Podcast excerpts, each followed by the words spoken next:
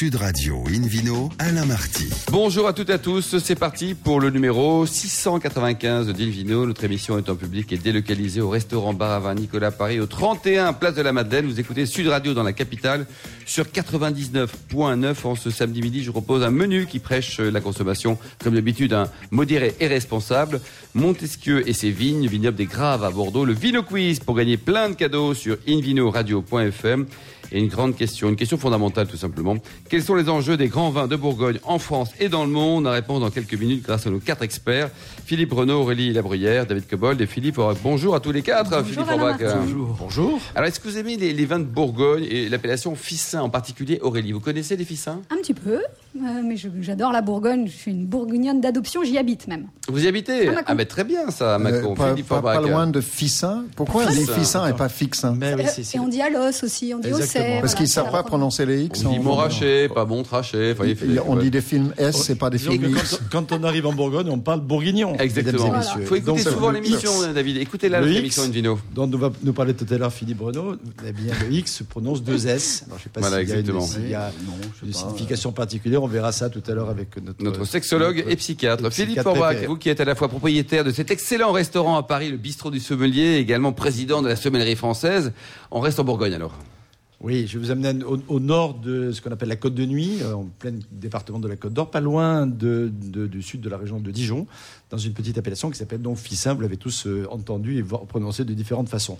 Pendant très longtemps, c'était considéré comme la partie la plus septentrionale de la Côte de Nuit, mais depuis un certain nombre d'années maintenant, il y a l'appellation Marsanais qui est venue euh, renaître un peu de ses cendres historiques, et donc du coup, c'est pas la plus au nord, mais elle est quand même située très, très, très dans la partie euh, proche de la ville de Dijon.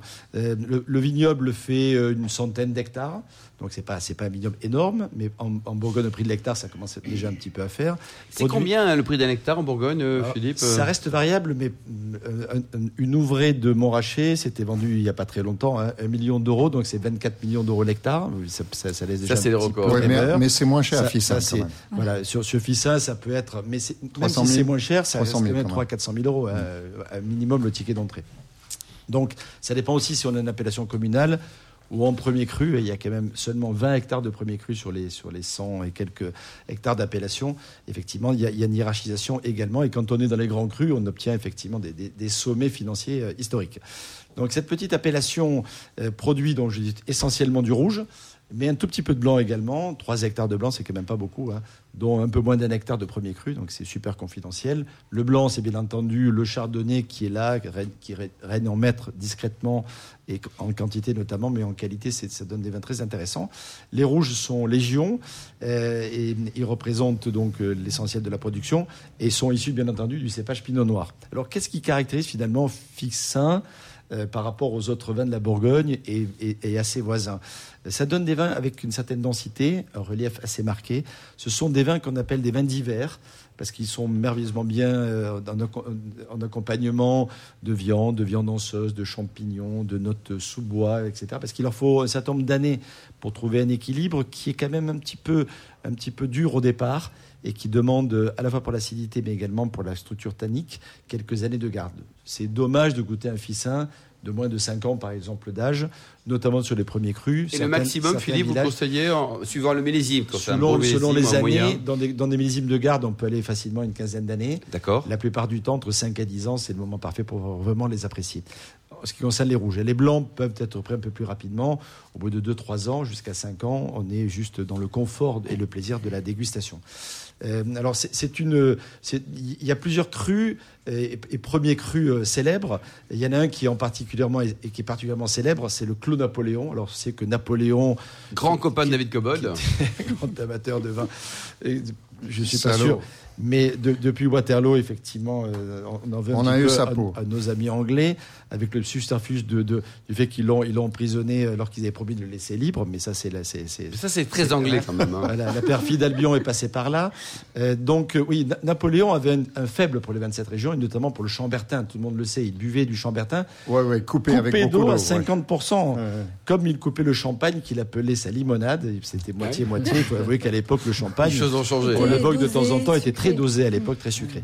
Alors, mais, mais néanmoins, euh, pourquoi le fameux Clos Napoléon officin Eh bien, simplement parce qu'il y avait un de ses officiers euh, de, de- de cette fameuse garde impériale, de ces grognards célèbres qui, qui, qui, qui s'appelait Claude Noiseau et qui, qui, qui était propriétaire effectivement de- de- de- de- d'un de ses premiers crus de Fissin, euh, déjà à l'époque. Et, euh, et donc il avait fait faire une statue en bronze En l'honneur de ce monsieur? Exactement, qui existe toujours, hein, euh, qui s'appelle le Réveil de Napoléon. Et cette statue en bronze existe toujours et ça a donné donc naissance à ce changement de nom. Il faut avouer qu'il l'avait accompagné loin, juste avant Waterloo, puisqu'il était sur l'île d'Elbe avec. Ouais, il méritait une petite. Euh, vous avez des statues, vous, Philippe Renaud, chez vous à Bordeaux ou à Paris? Une statue. Une statue de vous-même, ouais, vous moi, êtes pas créé- personnellement, euh, hmm, C'est sympa de s'offrir une statue de soi-même, non Vous en pensez bah, C'est-à-dire que j'en ai pas, mais je, je vais faire un crowdfunding autour de cette table. si vous voulez me- m'ériger une statue. Oui, c'est une bonne idée, ça. Alors, Bourgogne, parmi autres, les autres premiers crus célèbres, les terroirs célèbres, il y a le fameux Clos de la Perrière. Alors, Clos de la. Perrière, il y en a pratiquement partout. Des, Il y a si- un si- euro qui est recueilli Si par vous cherchez le nom d'un premier cru dans quasiment toutes les appellations de France, vous dites ça doit s'appeler le Clos de la Perrière. Perrière, Ne vous c'est pas le champ de beaucoup. pierre, tout simplement Exactement, c'est dû à la, à la nature géologique des choses et de la terre en particulier. Il y a également le clos du chapitre. Alors ça, c'est aussi. Et là aussi pas mal en France, lié- non Exactement, pas mal. Le- les arvelés ou les hervelés, euh, qui sont, euh, qui sont effectivement deux, deux- deux jolis crus célèbres de cette, de cette petite appellation. Alors, ce sont des vins, je disais tout à l'heure, de, de- de gastronomie, euh, de, grands plats euh, classiques de la cuisine française, plutôt, plutôt d'automne ou d'hiver. Euh, si vous êtes amateur de gibier, bien entendu, les ficins seront les bienvenus. En termes de prix, ce sont des vins qui sont. bah, la Bourgogne, c'est pas c'est pas toujours très accessible, hein, mais là, on est quand même raison- plus raisonnable qu'ailleurs. C'est-à-dire? À partir d'une quinzaine d'euros, on arrive à trouver les premières Non, bouteilles. Parce qu'à 24 millions d'euros l'hectare, on se Et- dit waouh, les prix des Voilà, bouteilles, là, euh, on n'est pas sur Montrachet, on est juste à Fissin. Euh, donc, c'est un peu plus facile de- de- de- d'en trouver et, plus accessible en prix. Mais la- les quantités produites ne sont pas très importantes non plus. C'est la, la difficulté de la Bourgogne, on va sûrement en parler tout à l'heure. Euh, et donc, euh, il y a aussi des Fissins. Alors, les blancs sont un poil plus chers parce qu'ils sont extrêmement rares. Et quant au premier cru, parmi les plus célèbres dans le grand millésime, ça peut monter à peu près une trentaine d'euros. Ce qui est un C'est prix, mais ce qui est quand Bourgogne. Oh, même c'est Fissin, quoi. Oui. pour, pour, pour, pour, pour effectivement les vins de cette région. Alors, quelques, quelques vignerons Bien sûr. fameux, le domaine Pierre Gelin, le domaine Huguenot, par exemple, le Michel Noëlla, qui est un- une famille célèbre de, de la région. Euh, le domaine Méo-Camuzan produit un petit peu également, euh, soit en direct, soit sous forme de négoce. René Bouvier, très bon producteur de cette région-là. Et puis quelques maisons, comme la maison Louis Jadot, par exemple, sont également euh, producteurs de cette petite appellation Fissin. Merci beaucoup Philippe. On va rester en Bourgogne tous ensemble pour dialoguer un peu sur, sur les vins de cette belle région, les différents terroirs, sur euh, l'actualité et puis les perspectives. Que seront les, les vins de Bourgogne en France et à l'international dans, dans quelques années? Votre avis Aurélie? On a parlé des enjeux, c'est ça? Alors les enjeux, c'est hum, pour moi, si on regarde d'un point de vue économique, on parlera des vins évidemment tous ensemble aussi, mais il y a un enjeu fort qui, depuis 2014, euh, sont les transactions foncières. Hein, On est tous au courant qu'en 2014, un certain Bernard Arnault s'est offert le Clos des Lambrais pour une somme qui dépasse 100 millions d'euros, ce qui est Combien déjà d'hectares pour le Clos de Lambray pour euh, 8, à peine 8. 8 hectares, 100 Voilà. millions d'euros. Mais c'est déjà, déjà une bonne affaire pour lui. C'est-à-dire que le prix de la transaction suivante, c'est Bonodio Martret, serait peut-être le double pour à peu près une surface à peine plus grande. Donc déjà, Et pourquoi ce délire Aurélie? il n'y a qu'une Bourgogne. Il y a une délire, phrase hein. très célèbre qui dit il n'y a qu'une Bourgogne. Si on regarde à l'échelle du monde, c'est le temple, le fief, le haut lieu du Pinot Noir, qui est un des cépages qui non seulement fait des, des très grands vins, des vins de garde, des vins mythiques, mais aussi qui est, il faut le, dire, euh, bénéficie d'un engouement mondial. Philippe Renaud, vous en tant que sexologue, vous en pensez quoi? Alors, je ne pense pas en tant que sexologue, je pense en tant que bordelais. Je suis, euh, non, mais je suis assez passionné par les Bourgognes que je ne connais pas bien. J'ai un homonyme en, euh, en Montrachet. Un Montrachet, Vous il y, a un il y a un Philippe Brenaud qui, est- qui fait un excellent euh, Montrachet et je suis de plus en plus euh, amateur de Vous le Bourgogne. connaissez ou pas? Je connais pas bien.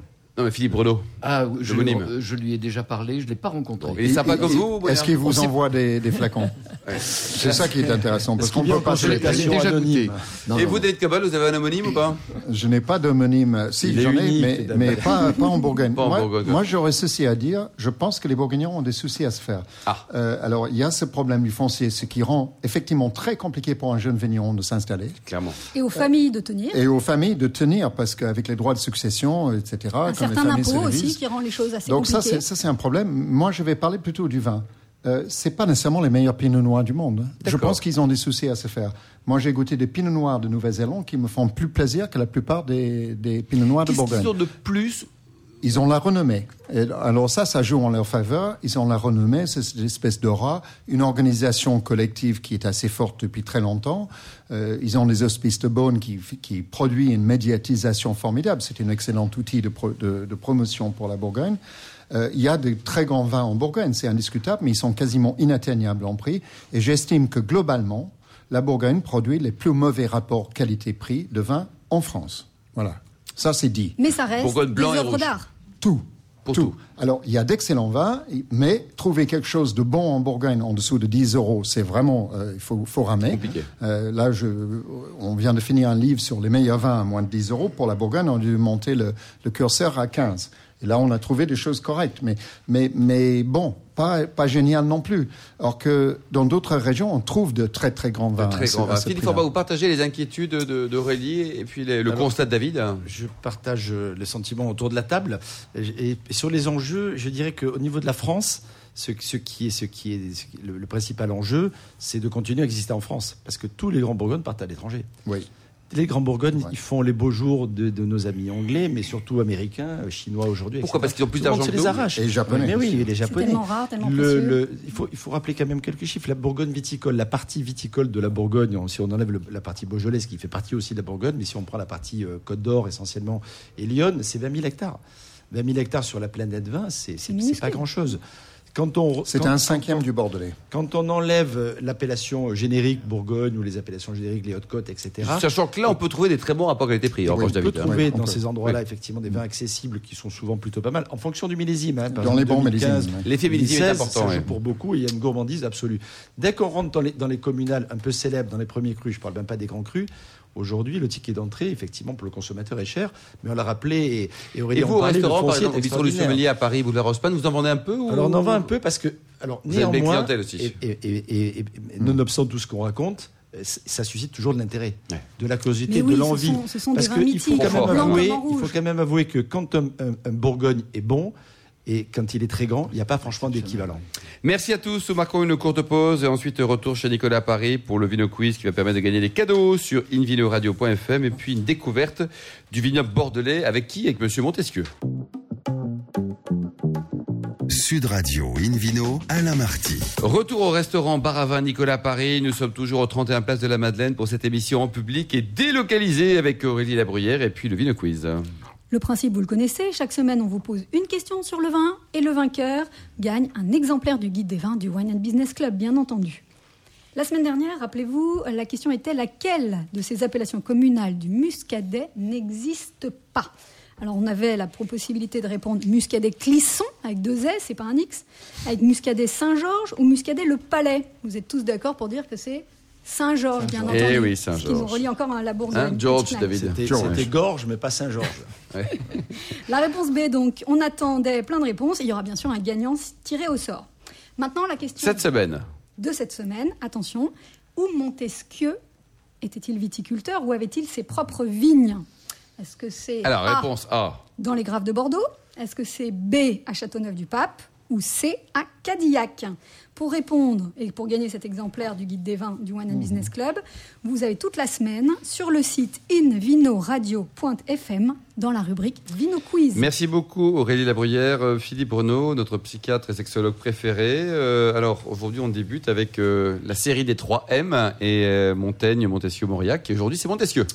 Oui, après Montaigne, effectivement, euh, Montesquieu vivait dans ses vignes et il était passionné, euh, on va dire plutôt de la vigne que du vin.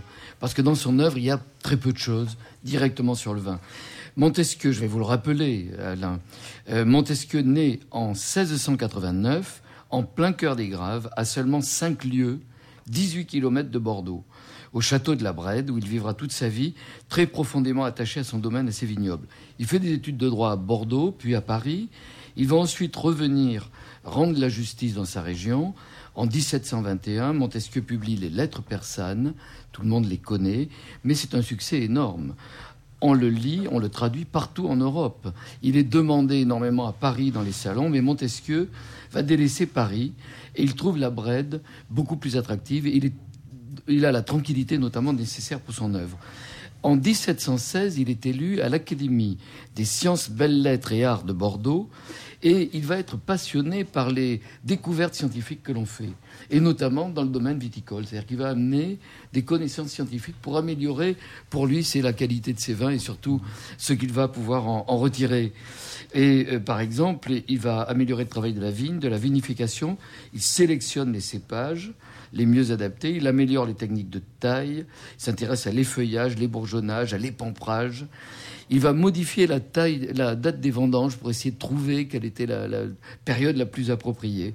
Montesquieu est un perfectionniste, un propriétaire, mais c'est un véritable vigneron. Il se fait même négociant à travers trois lettres. Alors, c'est des lettres à l'abbé Guasco qui se trouve en Italie, à Turin. Je vous en cite trois. Et vous allez voir euh, simplement ce qu'il dit des vins. Je crains que si la guerre, on est en 1742, je crains que si la guerre continue, je ne sois forcé d'aller planter des choux à la brède. Notre commerce de Guyenne sera bientôt aux abois, nos vins nous resteront sur les bras, et vous savez que c'est toute notre richesse. Et on trouve dans ces lettres des quantités de passages où il dit mais si j'ai plus mes vins, Oui, qu'est-ce si on n'a pas de vendange, ouais. qu'est-ce que je fais? En 1744, je me joins à l'abbé Venuti, euh, à l'époque il y avait des abbés partout, hein, pour vous presser d'exécuter votre projet. Et cette formidable formule, alors que vous connaissez, qui restera, il dit l'air, les raisins, le vin des bords de la Garonne et l'humeur des Gascons sont d'excellents antidotes contre la mélancolie. Ça n'a pas trop changé, hein C'est toujours valable. En 1752, il va dire, toujours au même abbé, j'ai envoyé le tonneau de vin à Milord des Liban en, en- en Angleterre.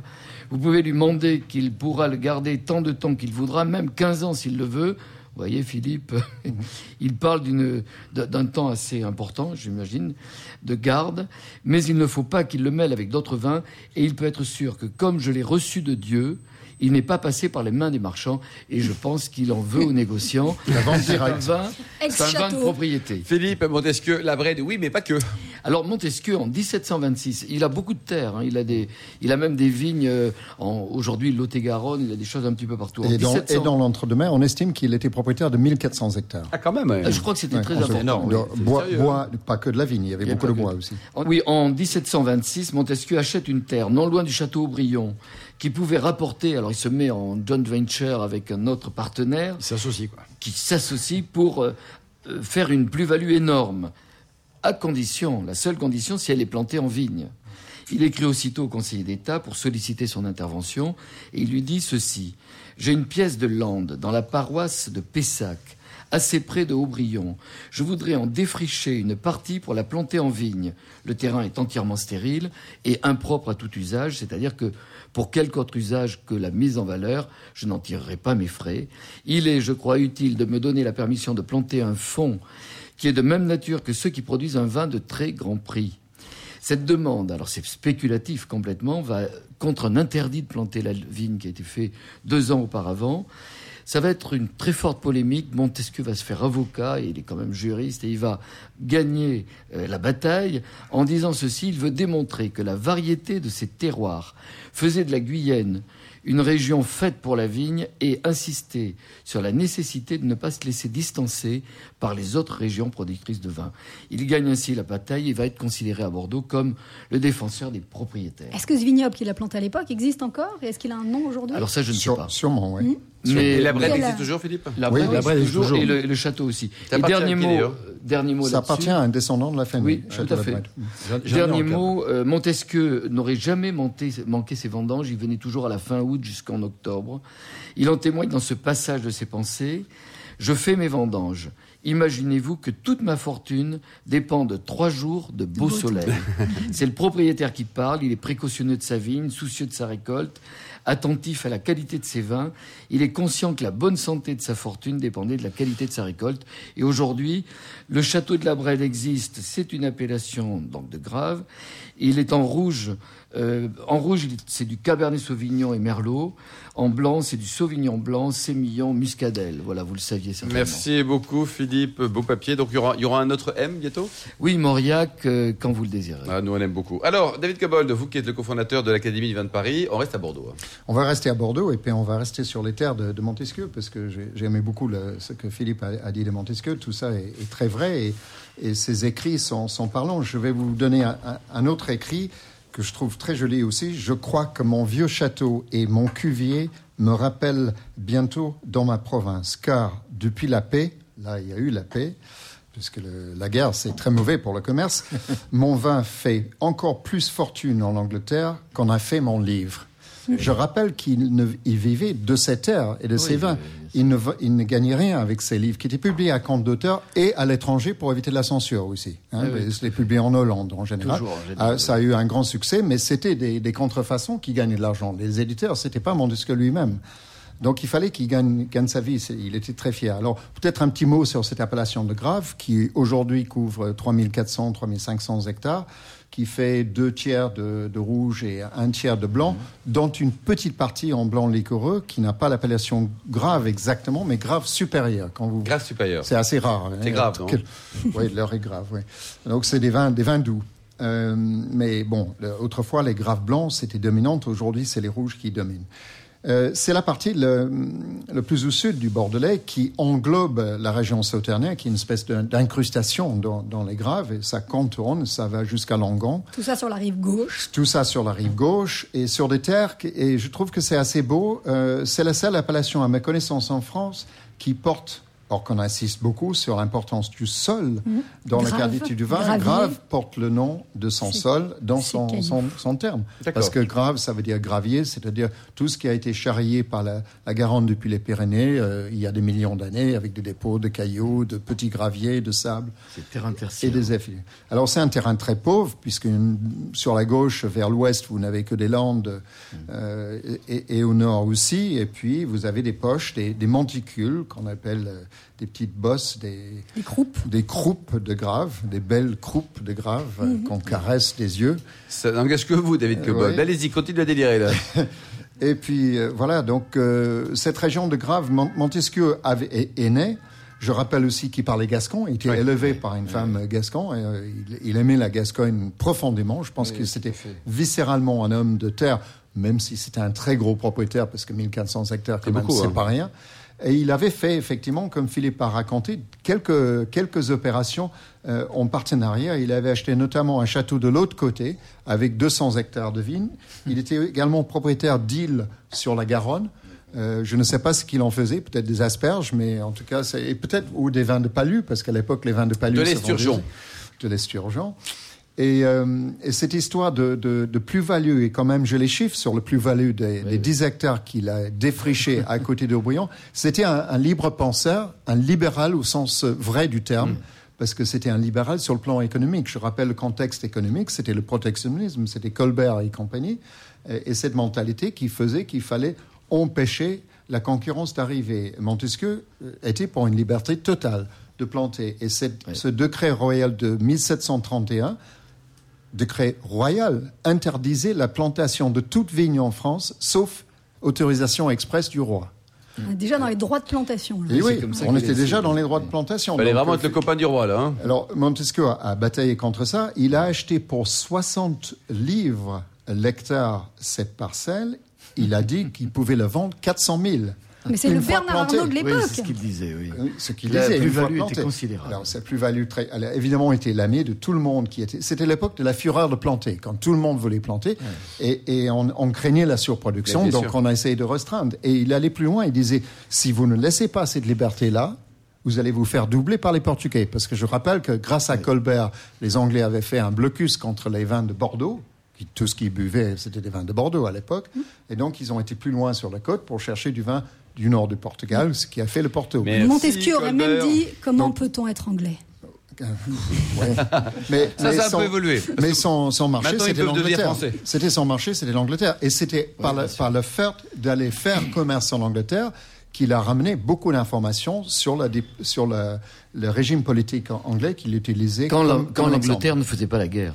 Quand l'Angleterre ne faisait pas la C'était guerre. quand même relativement rare. C'était- Ou la France. Merci beaucoup David Cobol, merci également à vous Aurélie Labruyère, Philippe Bruno, Philippe Aubrac, euh, enfin tous les Philippe qui nous écoutent. Hein. Fin de ce numéro du samedi, hein, pour savoir plus, rendez-vous sur euh, sudradio.fr ou sur invinoradio.fm. On se retrouve toujours en public et délocalisé euh, à Paris, au 31 Place de la Madeleine, demain à 12h30 pour un nouveau numéro de Invino Sud Radio. D'ici là, excellent déjeuner, restez fidèles à Sud Radio et surtout respectez la plus grande des modérations.